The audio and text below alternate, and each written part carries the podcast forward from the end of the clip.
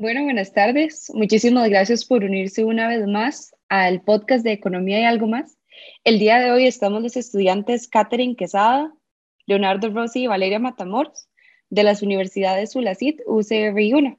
El día de hoy tenemos el gran honor de tener a nuestro candidato presidencial del Partido Acción Ciudadana, el señor Welmer Ramos. ¿Cómo se encuentra el día de hoy, señor Welmer?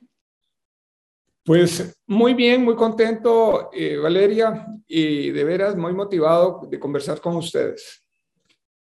Muchísimas gracias. Bueno, para iniciar le queremos hacer esta pregunta.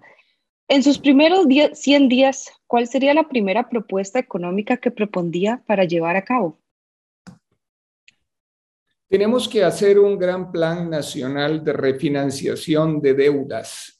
Costa Rica tiene a medio millón de costarricenses que perdieron el empleo durante la pandemia, familias que, la, que están viendo cómo sus activos están hoy en día comprometidos y muchos en cobro judicial.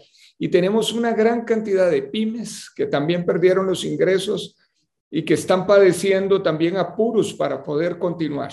Y lo que ha hecho el sistema financiero es refinanciarle las deudas, pero a tasas de interés muy altas. Y eso lo que ha ido haciendo es que el cúmulo de la deuda se vaya inflando más y más y los plazos a que están esas deudas no son los adecuados.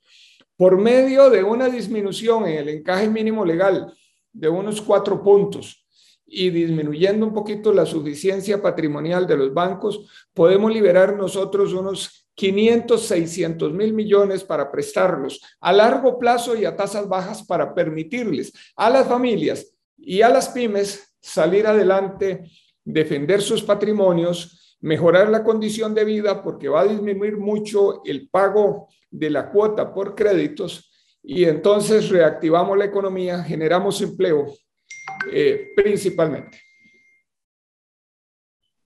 Muchísimas gracias. Eh, en este momento le voy a dar el pase a mi compañera Catherine. Buenas tardes, Wilmer. La siguiente pregunta sería, ¿considera necesaria una reestructuración de la Caja Costarricense de Seguro Social? ¿Cómo lograría solventar la crisis económica que atraviesa la institución? Costa Rica hoy en día tiene 2 millones 200 mil personas que trabajan, pero sin embargo, un millón de ellas está en la informalidad y no cotizan para la caja del Seguro Social. Por lo tanto, si bien tienen que ser atendidos por la caja, porque aquí la medicina es universal, eh, la caja no recibe nada por ellos. Entonces, lo que tenemos que hacer es un gran plan de, de formalización de trabajadores y de pequeñas empresas a través de que vayan entrando al pago de la eh, seguridad social de manera paulatina, que al principio paguen poquito, eh, se les dé acompañamiento empresarial, se les permita entrar a venderle al Estado y que también paguen menos impuestos al principio para formalizarlos. En el tanto se formalice ese millón de personas, la caja del Seguro Social va a recaudar muchísimo más ingresos pero y también entonces puede mejorar el sistema de pensiones y, desde luego que tiene mejor disposición de dinero para la salud. Pero además el Estado costarricense debe de seguir honrando la deuda histórica que tiene con la caja, deuda atrasada. Se ha hecho mucho y eso le ha permitido a la caja del Seguro Social tener mejores hospitales y haber atendido mucho mejor esta pandemia. En ese sentido, tenemos que seguir haciendo esfuerzos. Luego hablaremos de cómo podemos nosotros reactivar la economía y captar más impuestos. Y bueno, don Walmer, eh, yo me voy un poco por la tangente de lo que viene a ser el tema de, la caja. Y mencionó usted respondiendo la, la pregunta de mi compañera Valeria el tema del empleo. Y me parece que estamos en una situación donde, bueno, sobre todo en estas elecciones, el tema del empleo es súper, súper importante.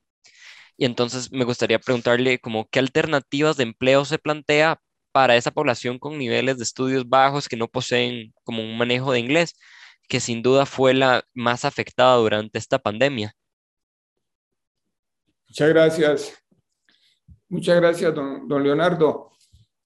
Mire, urge generar reactivación económica, pero la reactivación económica se genera principalmente generando mercados, aumentando eh, las compras que le hace eh, que puedan hacérsele a las empresas.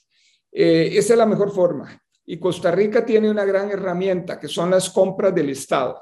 El Estado compra 15 puntos del PIB por año y esto si lo destinamos principalmente a las empresas nacionales entonces nosotros vamos a tener ahí una gran oportunidad de generar empleos a lo interno y reactivación económica.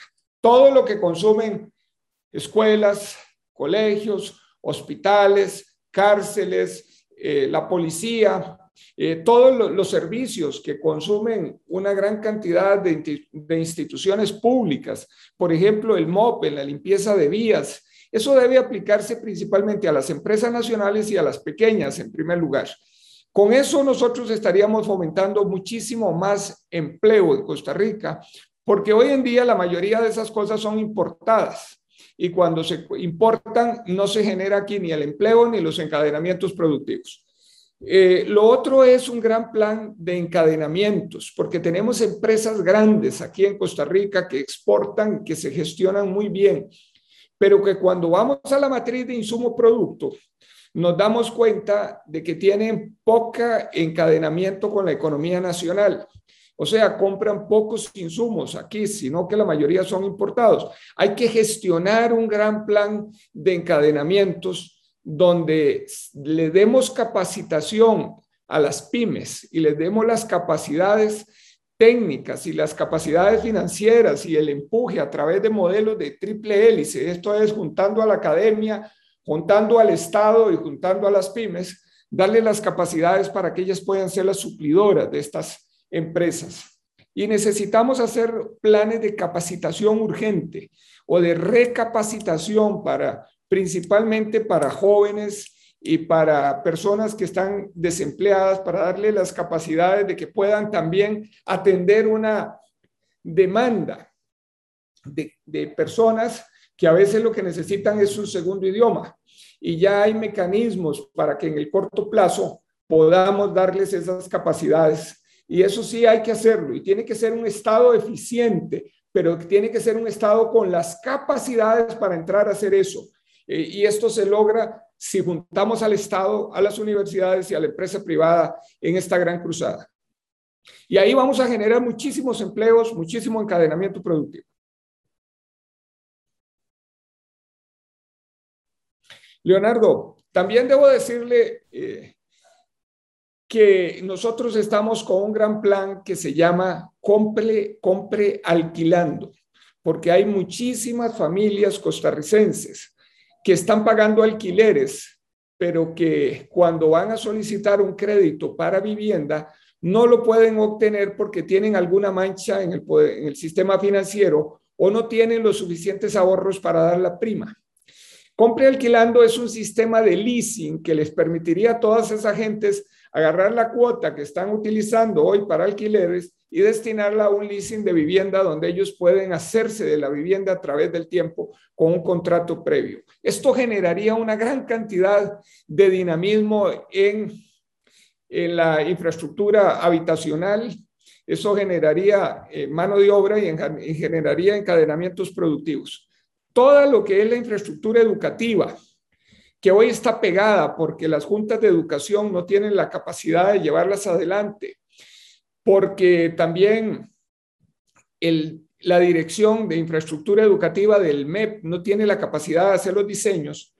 Yo estoy proponiendo que lo hagan esos diseños y esa infraestructura, la haga el ICE y la hagan las municipalidades que tienen esas capacidades para dinamizar también al sector eh, constructivo junto con, lo, con los otros eh, con las otras acciones que he planteado, compras del Estado, encadenamientos productivos, el, el leasing de vivienda, la infraestructura educativa y poner este país a construir, que eso generaría una gran cantidad también de empleo y una gran, una gran capacidad de, de encadenamientos y de dinamismo económico que generaría el empleo que estamos necesitando. Excelente, don Wilmer, muchísimas gracias. Eh, como siguiente pregunta, sí le quisiera preguntar si considera son necesaria la apertura de los monopolios estatales, llámese AIA, ICE, Recope. Mire, hay cosas que son bienes públicos y si usted eh, agarra el AIA y lo, y lo quiere privatizar, es un monopolio privado. Y, entonces, porque nadie va a poner cuatro tuberías y anda diciéndole a la gente, vea, ¿cuál se quiere pegar? Ah, no, eso no, eso es inviable. ¿ah?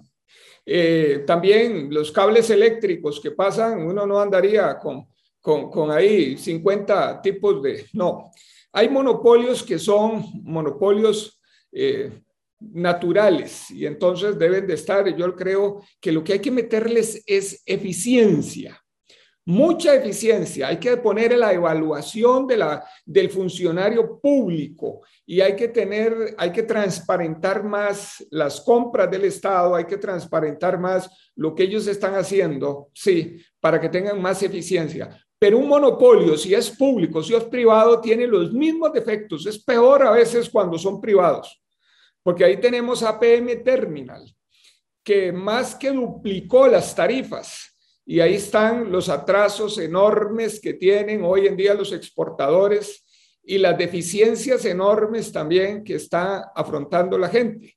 Entonces, eh, el, el tema es, ¿para dónde pasamos un monopolio? No, no es esa la solución. La solución sí es la transparencia, la evaluación, y la evaluación tiene que ser por el que recibe el servicio, no a través del mismo funcionario, porque la autoevaluación se vuelve en autojustificación y entonces ya no sirve, ¿verdad?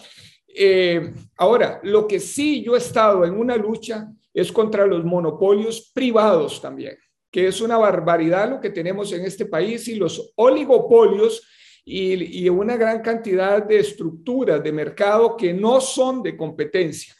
Y eso sí es grave en insumos agrícolas, en el sector financiero, en el sector de medicamentos, en el, en el sector de abarrotes. Aquí hay unos cuantos que tienen la capacidad en el sector privado de pagarles precios ruinosos a sus proveedores y de cobrar precios abusivamente altos a los consumidores. Y eso también es muy dañino, pero yo con Recope también tengo, le haría cambios, claro. Costa Rica debe de transformar Recope porque ya los combustibles fósiles van de salida y ahora tenemos que ir a combustibles eh, mucho más, mucho menos eh, intensivos en el, en el daño ambiental, mucho menos este, contaminantes. Y entonces hay que darle las capacidades a Recope para que investigue en otras áreas de energía. Eh, ya sean combustibles eh, de, origen biocombustibles, ya sea a través de investigación en hidrógeno, pero darle las capacidades para que se asocie con la empresa privada y con la academia y que puedan hacer estas investigaciones.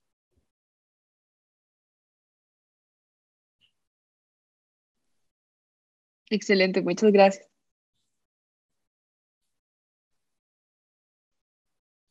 No, y definitivamente recalcar como la, la perspectiva un poco de lo que es no cerrar las instituciones públicas, sino darles una reestructuración. Si están ahí es porque se plantearon, se plantearon por algo y tal vez reestructurarlas solo es la mejor opción en vez de cerrarlas, no porque ya no están cumpliendo el propósito para el que se originaron, sino cambiar de perspectiva o hacer un giro de tuerca para darles un nuevo propósito. Y creo que eso es algo que, vale la, pena rescatar definitivamente. Así es, Leonardo. Estamos de acuerdo. Ok, la siguiente pregunta sería, ¿llevaría a cabo nuevos recortes en presupuestos nacionales con el fin de reducir los gastos? ¿En qué instituciones las aplicaría? Mire, eh, la vía de reducir más los gastos, yo creo que ya no se puede. Eh, si yo digo que sí, es populismo e irresponsabilidad. Lo que está haciendo esta Asamblea Legislativa es sumamente irresponsable por parte de los diputados de oposición cuando se recorta en medio de una pandemia el dinero que se ocupa para los programas sociales Si sabemos que hay niños que están padeciendo hambre porque se quedaron sin empleo y se están recortando los dineros para el Sensinay, a mí me parece que eso es un acto de irresponsabilidad, de, de abandono de la solidaridad que debe tener una sociedad. Y es un acto nefasto cuando se está recortando el dinero para los hogares de adultos mayores que tal vez es la única comida que tienen en el día y se les recorta la mitad por hacer un ajuste fiscal a la fuerza. Cuando se está recortando el gasto de programas como la red de cuido, que principalmente va para los niños que están en una situación de pobreza extrema. A mí me parece que eso es irresponsable. Eh, lo que deberíamos nosotros estar haciendo para llenar el ajuste fiscal es haciendo una reestructuración de dónde se está financiando el Estado para que deje de pagar tasas de interés abusivamente altas. Costa Rica está pagando hasta cuatro puntos por encima los intereses de lo que pagan países semejantes al nuestro como Perú, como México, etcétera. Y cuando usted tiene cuatro puntos de una deuda que es 50 puntos del PIB y nosotros que somos economistas multiplicamos 4 por 5 nos da 20. Eso quiere decir que son dos puntos del PIB. O sea, más de 700 mil millones al año lo que paga Costa Rica de más por la deuda interna que tiene aquí financiada, por estar alcahueteando a un sistema financiero sumamente ineficiente que se ha pegado a la yugular de, las finanzas públicas a extraerle recursos.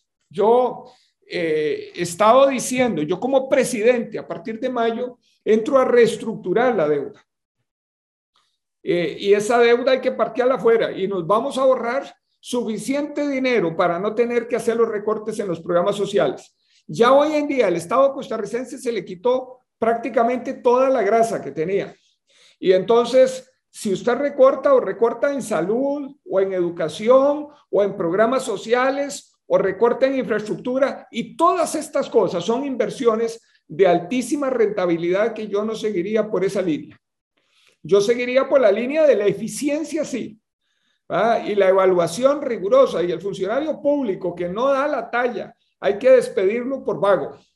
Eso sí. Pero otra cosa es que nosotros comencemos a echar para atrás y que digamos que comenzar a cerrar programas sociales. Ahí no se vale. Si hay algo que es altamente rentable, es una sociedad educada, pero para educarse necesita estar alimentada y necesita tener salud y necesita tener vivienda mínima también. Y todos esos son programas sociales que hay que atender en el corto plazo. En el mediano y largo plazo hay que generar condiciones para que la gente pueda por sí misma ganarse la vida y mejorar las condiciones y mejorar las condiciones de vida. Pero en el corto plazo, el que la está pasando mal, mal, la sociedad tiene que ser solidaria también. Muchas gracias, don Welmer. Y digamos, relacionado al tema de los, de los recortes, ¿verdad? Este, ¿Cómo ve usted el tema de la, de la carga impositiva en Costa Rica? ¿Cree que debería ser reducida o cómo lo haría? Porque di, podríamos decir que puede estar equivocado con la cifra, pero un 53% de impuestos es lo que paga la empresa privada y esto definitivamente no, no incentiva lo que es la pequeña industria o, los pymes, ¿verdad? Como venía usted mencionando. Mire, aquí estamos en academia y entonces hay que arreglar algunos mitos, ¿verdad? Eh, cuando hacen la suma para decir un 58, un 50 y tanto por ciento de carga impositiva, mienten, porque comienzan a sumar impuestos y meten hasta el impuesto de ventas como si lo pagara una empresa. Y entonces, y meten las cargas sociales como si eso fuera eh, parte de un impuesto que se, se pagaría por las ganancias. No, no, eso es parte del costo del trabajo. Las cargas sociales usted perfectamente se las puede poner al salario. Si Costa Rica tiene que dos dólares de, salario mínimo, eh, Estados Unidos tiene 15. ¿ah? Y entonces póngale a esos dos dólares el 30%. Entonces póngale que tenemos dos dólares 60 de salario mínimo. Entonces, eh, usted compare con Estados Unidos 15 o en Europa, que anda parecido. Entonces, aquí hay muchos que están haciendo sumas que no son ciertas por, por la ignorancia, por, pero les voy a decir, hay una cosa que se llama la carga tributaria y Costa Rica apenas alcanza el 12.8, el 13% de carga tributaria, mientras países como Noruega, Finlandia, Dinamarca, eh, no sé, Alemania, debe andar por encima del 40. Entonces, ¿por qué? Yo no estoy diciendo que hay que apretar más. Digo que es injusto el pago de los impuestos. Hoy en día quienes están pagando los impuestos es el pueblo en Costa Rica, porque el coeficiente de Gini, y aquí estamos entre economistas, antes de, impuestos y después de impuestos es exactamente el mismo. No hay, no redistribuye absolutamente nada. Quiere decir que los impuestos se le están cobrando a los mismos, a quienes se le están dando los, los servicios con esos impuestos.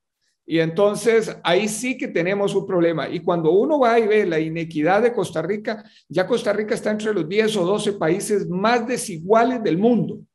Entonces, lo que hay que sí hacer es cerrar una serie de portillos que están permitiendo a unos grandísimos capitales de este país no pagar los impuestos en Costa Rica, no pagarlos. Eso lo señala bien los papeles de Panamá o los Panama Papers, los papeles de Pandora. Eso lo señalan bien investigadores, investigadores como Emanuel Sáez, eh, Gabriel Krugman, Stiglitz.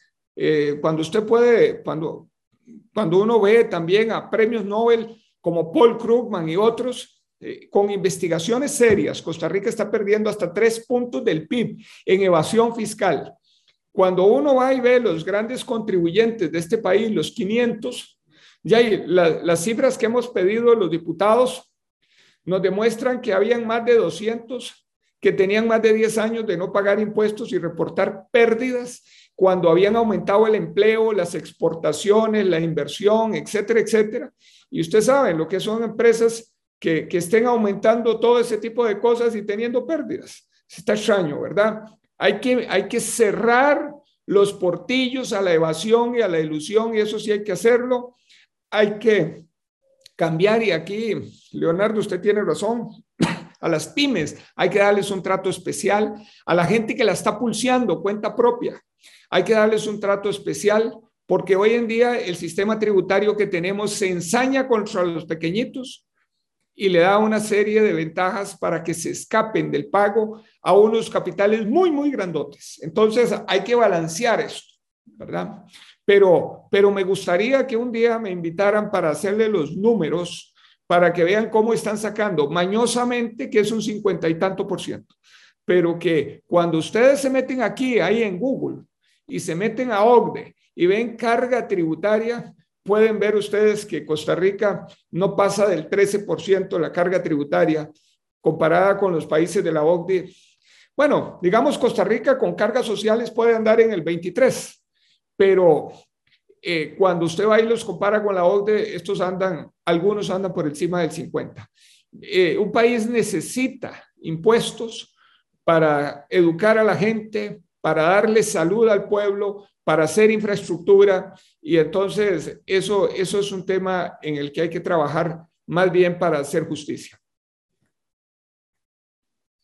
Muchísimas gracias, señor Welmer. Creo que tiene mucha razón en lo que dice, ¿verdad? Ya que a fin de cuentas el ingreso tributario es una de las mayores fuentes del gobierno en general.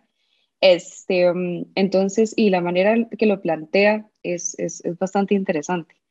Eh, nos encantaría realmente algún día poderlo tener con nosotros para que nos haga esos números como lo comentaba. Eh, creo que el tiempo ya se nos, se nos acabó, pero de verdad muchísimas gracias el día de hoy por estar acá. ¿Cómo, va a ser eso? Yo apenas estaba calentando. Ah. sí, claro. Eh, eso fue, ha, sido, ha sido un gusto, de veras, conversar con ustedes. Eh, cuando quieran invitarme en este periodo, un año después, o cuando ustedes quieran, ya siendo presidente, yo con gusto eh, me, me gusta, pero disfruto aprender junto con, con, con los muchachos de la universidad. Este, y, digo, y digo muchachos en el buen sentido, en que son jóvenes, porque tienen ese ímpetu distinto de investigar, de cuestionarse, de, de, de, tener un, un, olfato distinto y no aceptar las cosas a, a como se las dicen. Y eso está muy bueno. Entonces, de veras que yo he aprendido junto con, con otros jóvenes como yo, ¿verdad? Porque yo tengo juventud acumulada, eso es todo. Y entonces, y, este, ahí he aprendido muchísimo y creo que, que esa es la, la función que tenemos que, que, generar los que ah, eh, pasamos por la academia. Invíteme cuando ustedes lo tengan a bien y yo con gusto. De veras, un placer haber estado con ustedes. Muy agradable. Muchísimas gracias y muchísimas gracias a todos los oyentes también en este nuevo episodio de Economía y algo más. Y, y de verdad que muchísimos éxitos para las próximas elecciones y muchísimas gracias nuevamente. Bueno,